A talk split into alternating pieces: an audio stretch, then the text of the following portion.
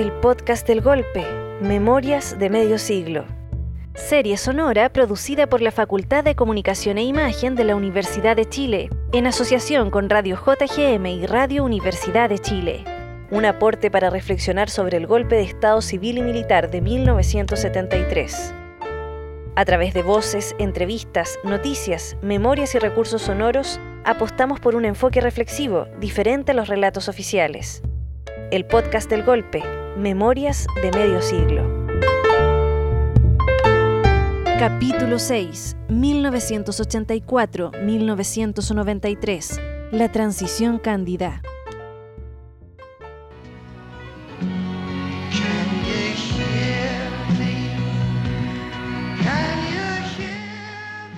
Fue el 7 de marzo de 1989 cuando Rod Stewart inaugura en el Estadio Nacional de Santiago la temporada de mega conciertos en Chile. El histórico evento convoca a más de 80.000 espectadores, quienes agotaron las localidades del estadio.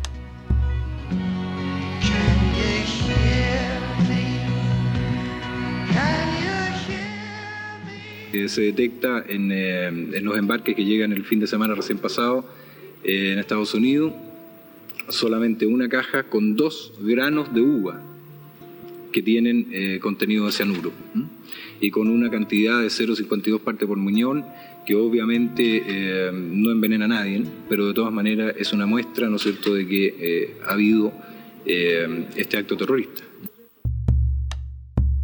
Un mes antes, en febrero de 1989, inspectores de Estados Unidos que revisaban parte de la producción de uva proveniente de Chile encontraron en una caja dos granos con indicio de haber sido inyectados con cianuro. Estados Unidos declara embargo a la fruta chilena, lo que desata la llamada crisis de las uvas. Nos encontramos aquí reunidos para rendir un sentido homenaje a un gran luchador, a don Clotario Bles. Es un homenaje sencillo, simple, pero con mucho afecto y con mucho cariño. Clotario, sindicalista. Y la acción y el ejemplo arrastran mucho más que la palabra. Libertad, justicia y fraternidad. Hacer el bien a todos los que sufren. No hacer del mal a nadie. Solo atacar a quienes atacan a los trabajadores. No se desalienten nunca. Tendrán a veces que tener pequeñas derrotas, ¿no? Sí, no se desalienten jamás sigan adelante en esta lucha, especialmente en las poblaciones donde está más, hay más pobreza. Acabo de anunciarle por teléfono al ministro del Interior que la concertación ha dado luz verde al proyecto de reforma constitucional que el gobierno presentará a la Junta se da comienzo a la ceremonia de aprobación y firma del proyecto de ley que modifica la Constitución Política de la República. El 30 de julio se realiza el plebiscito nacional de 1989, el cual consiste en una serie de reformas a la Constitución Política de 1980, acordadas y aprobadas por la oposición encabezada por Patricio Elwin reformas que no contemplan varios enclaves autoritarios, como los senadores designados, sistema binominal, inamovilidad de los comandantes en jefe. En ese momento la gente gritó, ¿ah? la gente se dio cuenta y, gritó, trata de levantarse Roberto Rojas y no puede, tiene un corte en la frente o en la, en la ceja. Ahí está, tendido en el piso, en el pasto de Maracaná, Roberto Rojas, y atrás viene toda esa humareda y toda esa llama producida por la bengala.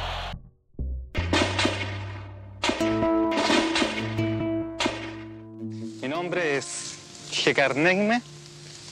Soy uno de los tantos luchadores por la democracia y la libertad que hay en Chile.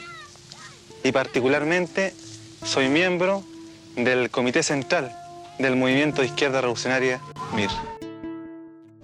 Gente, el diario de cooperativa está llamando. Llegó un compañero que escuchó la noticia por la radio. Me dijo, Águeda, mataron en Jeca. A las 21.30 horas, un comando de la Central Nacional de Informaciones, CNI, ultimó a tiros a la cara visible del movimiento de izquierda revolucionario MIR, Gecarnegme, frente al número 11 de la calle Bulnes en Santiago.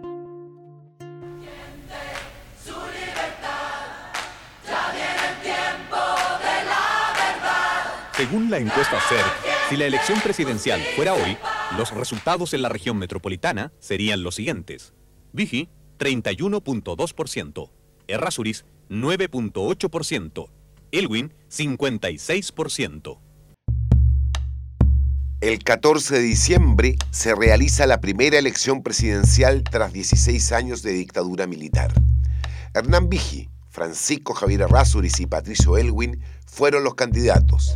El vencedor fue Elwin, quien obtuvo una mayoría absoluta con el 55,17% de los votos. El túnel, con un diámetro entre 50 y 80 centímetros, cuenta con un sistema de ventilación forzada mediante bombas. El derecho de fugarse de un combatiente no solamente es un derecho, es un deber. El inicio de 1990 fue marcado por la fuga de 49 presos políticos desde la cárcel pública de Santiago. En la madrugada del 29 y 30 de enero, a través de un túnel de más de 60 metros realizado durante un año y medio de trabajo clandestino, los prisioneros escapaban en las postrimerías de la dictadura en la llamada Operación Éxito. Nosotros sabíamos que era un golpe contra Pinochet, sin lugar a dudas, y que iba a ser una operación importante dentro del proceso de la lucha contra Pinochet por la democratización, por la libertad. Estás escuchando La Transición Cándida, capítulo 6 del podcast del golpe, Memorias de Medio Siglo.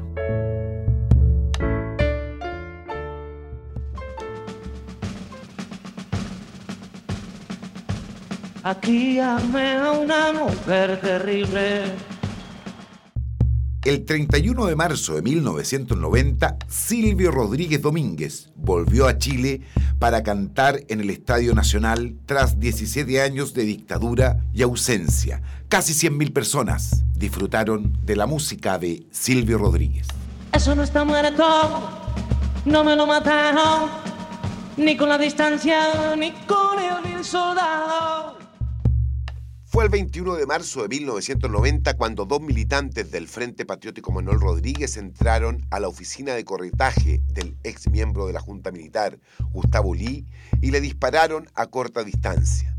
A pesar de las heridas, el militar sobrevivió al ataque. Este atentado se sumó a los realizados contra el agente de la DINA, Roberto Fuentes Morrison, y el coronel de carabineros, Luis Fontaine, responsable del degollamiento de los tres profesionales comunistas. Ramiro, rodriguista. Del año 90 que se sanciona ya la política no la impunidad y se, ahí se barajan varios nombres, el de Fontaine, que estaba, aparecía claro, pues, la cosa de los, de los degollados. Y, ahí, ahí, habían otros. Bueno, los cuatro comandantes de la Junta estaban condenados de, de nuestra parte, eso no hay ni que preguntar.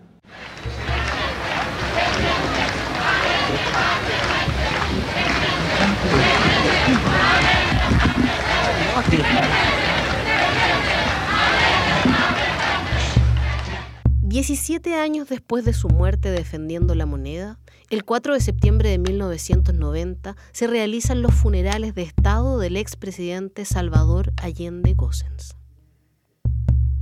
Jorge, exministro.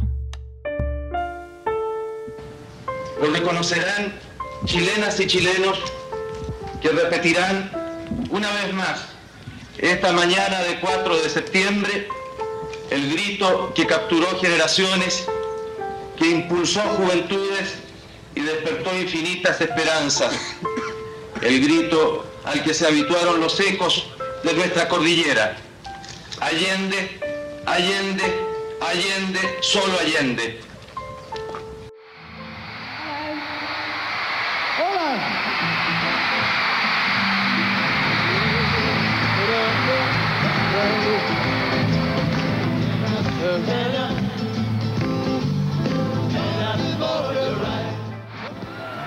Quiero saludar mujeres presas políticas.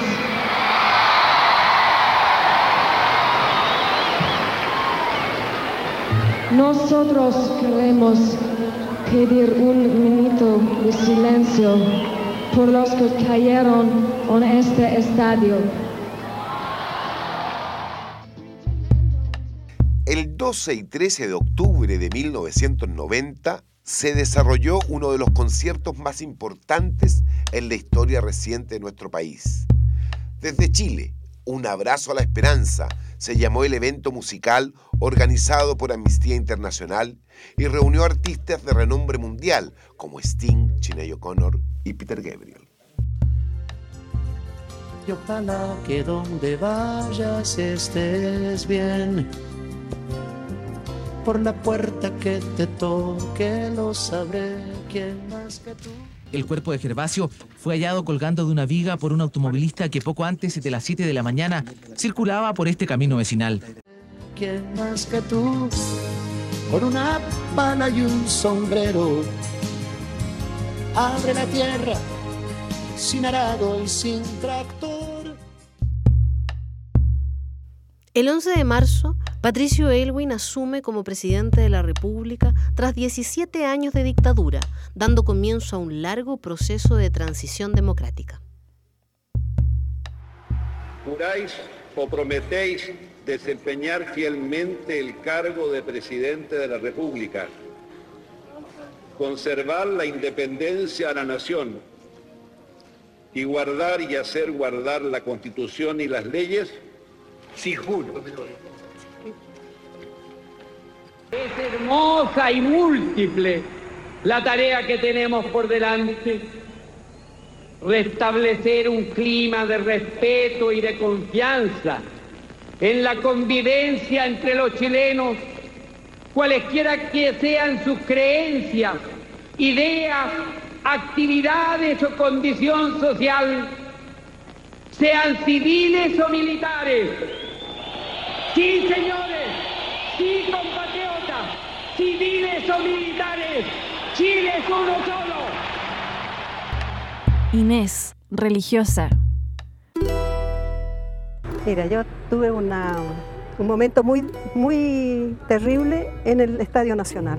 Nosotros fuimos, todo un- éramos como 100, 200 que fuimos al Estadio Nacional, lo que nos costó mucho entrar a ese lugar. Pero yo cuando oí a Patricio Elwin ni siquiera nombrar toda esa fuerza social que se había formado en todas las poblaciones, en toda la gente sencilla del pueblo, entiende, que la había sufrido pero que la había luchado, yo dije aquí nosotros no entramos en, este, en esta democracia. O sea, para mí fue clarísimo. Y yo creo que eso fue tremendo porque la gente perdió mucho valor, perdió mucho entusiasmo, porque ya no tenían lugar, no le dieron un lugar a la gente. Entonces quedamos fuera sencillamente de todo este proceso democrático.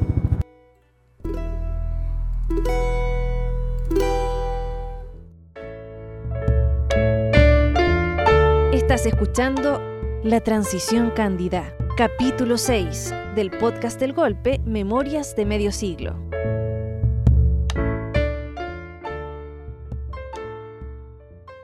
En estos momentos, el presidente y el secretario de la Comisión Verdad y Reconciliación ponen en manos de su excelencia el presidente de la República el informe con sus conclusiones. Mirna, familiar de detenido desaparecido. Eh, mira, cuando, cuando vino la comisión Retis aquí, eh, se juntaron en la, intendencia. Y yo cuando entré a la intendencia me dio mucho susto porque había un abogado que no era de izquierda. En ese tiempo no me importaban esas cosas tanto, pero yo lo conocía él como demócrata cristiano. Y bueno, y bueno, la democracia cristiana también apoyó el golpe, entonces yo no voy a declarar ni ninguna cosa. Bueno, pero le llegó una- a mi mamá una invitación que fuera y era por días y así. Y yo cuando entré no podía creerlo, estaba llena la intendencia y yo decía, pero ¿de dónde salió tanto familiar? Yo y empezamos a conversar varias cosas así eh, y, y no fue como mucho, digamos. Eh, nos dieron mucha información, pero nos dijeron que iban a hacer el informe. Era la primera vez que eh, a, a mí me tocaba eh, eh, reclamar a mi hermano. Es- Estábamos pendientes del, del, informe porque ya el presidente lo, lo había dicho. Es la sociedad chilena la que está en deuda con las víctimas de las violaciones de derechos humanos. Por eso es que las sugerencias sobre reparación moral y material que formula el informe son compartidas por todos los sectores. Por eso es que yo me atrevo, en mi calidad de presidente de la República, a asumir la representación de la nación entera para en su nombre pedir perdón a los familiares de las víctimas. Alberto, abogado. Eh, no obstante que se haya eh, emitido este informe RETI, que, respecto de la, situación de, ejecutados políticos y detenidos desaparecidos, se deja fuera todo el mundo de los presos políticos y los torturados. De manera que ya el mismo eh, informe RETI hace un, un, ejercicio y una práctica de esta justicia en la medida de lo posible. ¿no?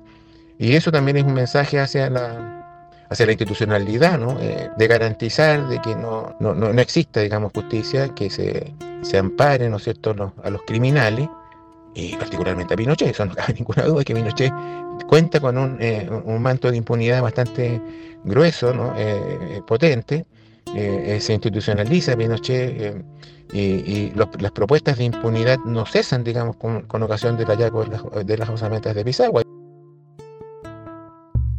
El sábado 2 de junio de 1990, el magistrado Nelson Muñoz del juzgado de Pozo Almonte se constituyó en el cementerio de Pisagua y después de algunas horas de trabajo, las diligencias culminaron con el hallazgo de una fosa común clandestina que evidenció en forma gráfica la ejecución y desaparición de prisioneros y prisioneras políticos. Alberto, abogado, en relación al caso de las osamentas de Pisagua, eh, que ocurre eh, a los pocos meses de iniciar el periodo del presidente Elwin, post dictadura militar, dejan también en evidencia, primero, la, brutalidad, ¿no es cierto?, de la criminalidad eh, ejercida por agentes del Estado, ¿no? Cómo el Estado se puso al servicio de una política criminal desde el mismo 11 de septiembre del año 1973, ¿no? Y, cómo eh, no solamente la política criminal en orden a ejecutar eh, crímenes de lesa humanidad, sino que también de amparar eh, bajo el manto de impunidad estos crímenes, ¿no es cierto? Primero haciendo, deteniendo, torturando y haciendo desaparecer los cuerpos y posteriormente con lo que se llamó el retiro de televisores, desenterrando cuerpos y volverlos a hacer desaparecer. Cosa que no ocurrió con las osamentas de Pisagua, y pusieron en evidencia eh, la brutalidad con que operó la dictadura militar. Estás escuchando La Transición Cándida, capítulo 6 del podcast del golpe Memorias de Medio Siglo.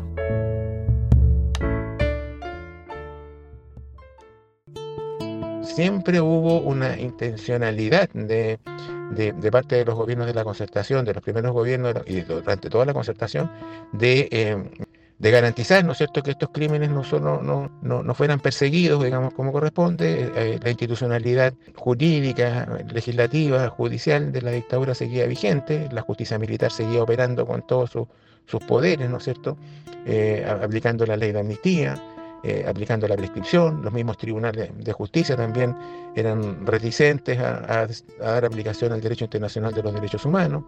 En fin, yo creo que eh, esta situación de la eh, política de impunidad tuvo el aval de los gobiernos de la concertación, y no solamente el aval, sino que también hubo iniciativas concretas en orden a garantizar la impunidad. Última hora, el diario de Cooperativa está llamando.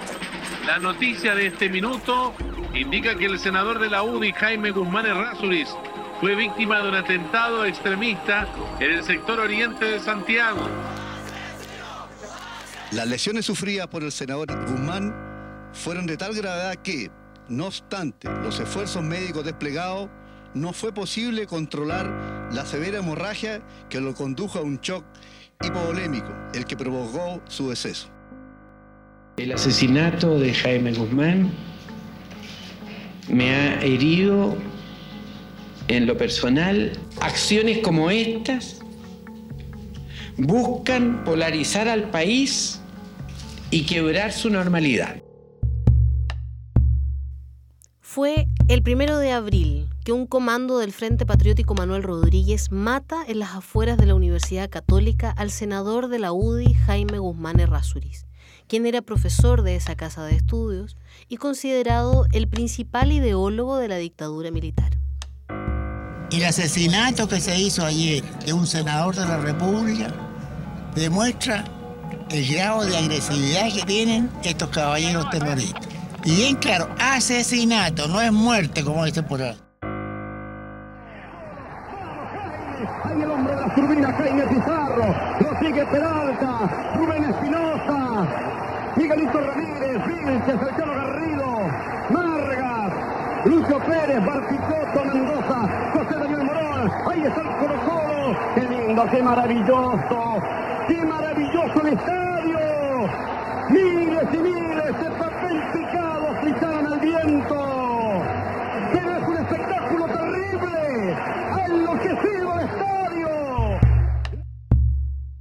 Lo que se vivió el 5 de junio de 1991 fue una jornada que marcó un hito en el fútbol chileno. Aquel día, Colo Colo alzó por primera y única vez la Copa Libertadores de América.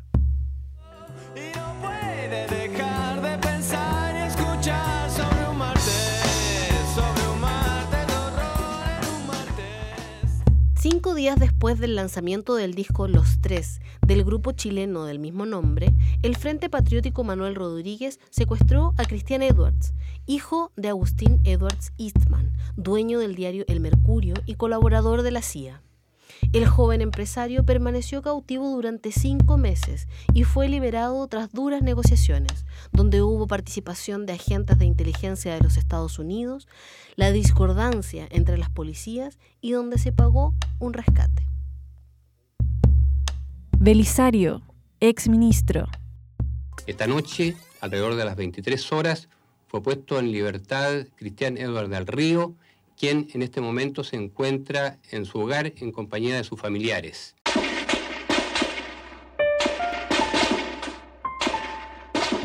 Una intensa balacera se ha producido en estos momentos en la propiedad donde tenían secuestrado al matrimonio. Gran contingente policial ha ingresado armado al interior de la casa.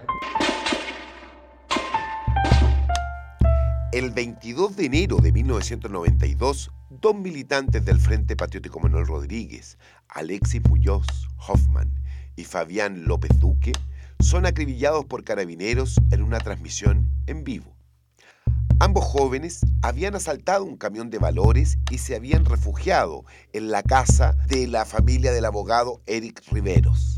Tras 12 horas de negociaciones y la salida de la familia, los dos frentistas son finalmente ametrallados. Hugo, abogado.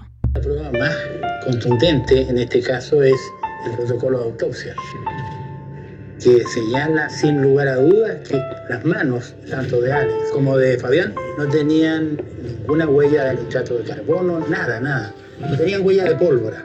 Consecuencia, ellos no salieron disparando, no hubo enfrentamiento, eh, fueron simplemente asesinados.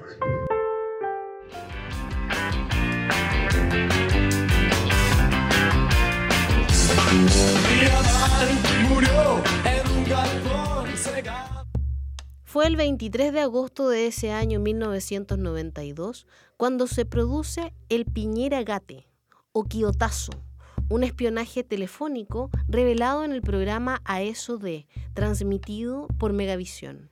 Ricardo Claro, propietario del canal, en una radio de la marca Kyoto, pone una grabación donde se acusa que la independencia de este programa puede aparecer amenazada. Así comenzó uno de los episodios más polémicos de la vida política de Chile post-dictadura.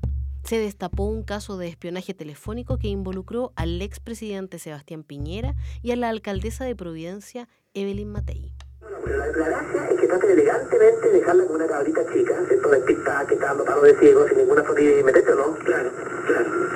No, no, no es víctima por ningún motivo, pero no una víctima. La privatización de empresas de Corfo también benefició al oficialismo, a personeros de la concertación. Fue el 22 de diciembre de 1992 cuando el grupo de los nueve hermanos Walker, junto a su padre, fallecido en agosto del 2001, Ignacio Walker Concha, hijo de Horacio Walker Larraín, uno de los fundadores de la democracia cristiana, compró Puerto Sánchez, un pueblo ubicado en la ribera sur del lago General Carrera en la región de Aysén, una localidad con 150 familias que un día despertaron y ya no eran un campamento minero de la Corfo, sino un pueblo que había sido comprado con iglesia, escuela y bomba de bomberos incluido.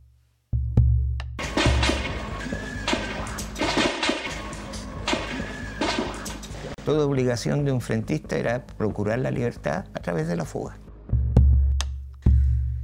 Durante la transición democrática, los grupos políticos armados que enfrentaron a la dictadura decidieron continuar combatiendo, porque consideraban que se perpetuaba un sistema político y económico impuesto por el régimen militar. En ese contexto, el sábado 10 de octubre de 1992, a las 10.15 horas, un grupo de ocho prisioneros del Frente Patriótico Manuel Rodríguez deciden fugarse de la penitenciaría. La respuesta de Gendarmería y Carabineros fue violenta. Patricio, rodriguista.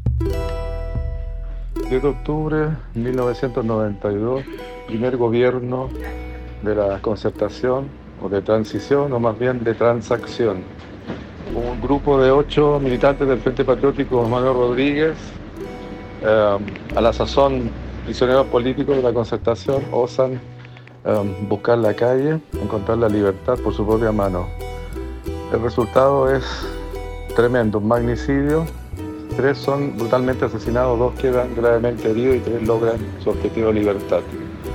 Um, crónicas sucintas de un episodio luctuoso que no va a ser el primero ni el último, que va a caracterizar a la, a la concertación. El 3 de mayo de 1993 ocurría una de las mayores tragedias que ha afectado a Santiago y al país. 26 personas perdieron la vida, 8 desaparecieron y otras 32.000 quedaron damnificadas por el aluvión ocurrido en la quebrada de Macul. Estás escuchando La Transición Cándida, capítulo 6 del podcast del Golpe, Memorias de Medio Siglo.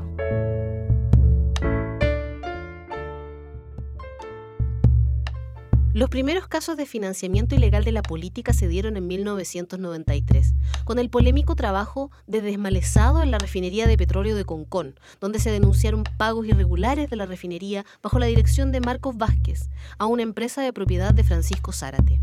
El pago por el desmalezamiento ascendió a 381 millones de pesos en circunstancias de que en los años anteriores el gasto por ese concepto no superó los 90 millones de la época y habría beneficiado a las campañas del senador Juan Hamilton, DC, y al diputado Aldo Cornejo, también DC. Ambos negaron cualquier vinculación. Échame a mí la culpa de todos tus temores y tus desventuras. Fueron usados por él para pagar deudas contraídas en razón de estos créditos que él habría conseguido para esta empresa. que aquí los militares se estén juntando para presionar a las autoridades civiles. Nosotros crecimos en dictadura y vamos a defender la democracia por todo lo que ello implica. ¿Algún comentario sobre la reunión?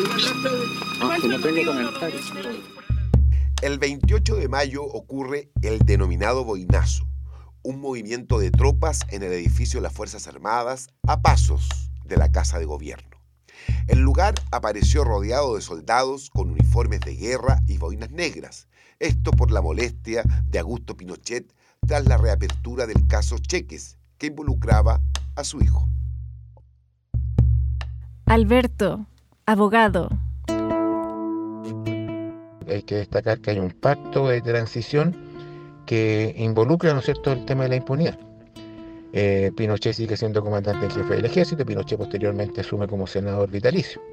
De manera que aquí hay pactos secretos, tácitos, no escritos a lo mejor, eh, que eh, ponen de relieve la, conducta de los gobiernos de la concertación y de algunos dirigentes políticos de la época, Edgardo, Benning, Enrique Correa, el mismo Patricio Elwin, ¿no? quien pronuncia esta, esta palabra en relación a los derechos humanos y a las violaciones de los derechos humanos de la justicia en la medida de lo posible, colocando inmediatamente un, un límite eh, estricto, digamos, y muy eh, cerrado a las posibilidades de justicia, de verdad y de reparación. Igor, historiador. La transición a la democracia que se inaugura en Chile con el Acuerdo Nacional de 1985 estableció las bases de lo que posteriormente todos conocimos como la impunidad para quienes habían sido responsables de las más graves violaciones a los derechos humanos. Efectivamente, lo que de una u otra manera se comienza a desarrollar a partir de marzo de 1990 no es otra cosa sino que la continuidad de esas políticas de impunidad que de una u otra manera se habían comenzado a negociar entre 1985 y 1988. De esta manera, quienes habían participado activamente en la represión de las movilizaciones populares y de la insurgencia armada contaron a partir de ese momento con la más total impunidad, en este caso por parte del gobierno, pero a su vez también de los tribunales de justicia. Y por el contrario, quienes intentaron hacer justicia a través de acciones directas sobre quienes aparecían como responsables de esas violaciones a los derechos humanos, comenzaron a ser sistemáticamente perseguidos. La gran paradoja de la transición es que por una parte perdonó a quienes habían cometido las violaciones de los derechos humanos y por otro lado persiguió y castigó de manera violenta a quienes intentaron remediar el problema de la injusticia a través de la acción directa. Una balacera feroz se produjo hace pocos minutos en el sector del Faro de Apoquindo. Era el 21 de octubre de 1993 y un grupo de militantes del movimiento juvenil Lautaro había asaltado un banco en Las Condes, matando al guardia del recinto. Carabineros inició una persecución contra los asaltantes, quienes primero tomaron un taxi y luego un microbús. Instante en que Carabineros le interceptó y atacó la micro provocando una verdadera e infernal masacre. El hecho produjo la muerte de siete personas, tres lautaristas, tres pasajeros y un carabinero, y otras doce personas fueron heridas.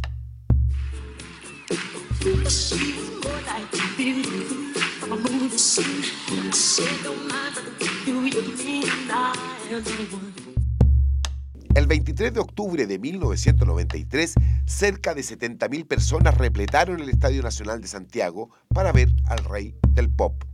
En su única presentación en Chile, Michael Jackson. No estuvo fuera de las polémicas, las cuales incluyó la cancelación de un concierto, pero además desplegó un nivel técnico nunca antes visto en el país.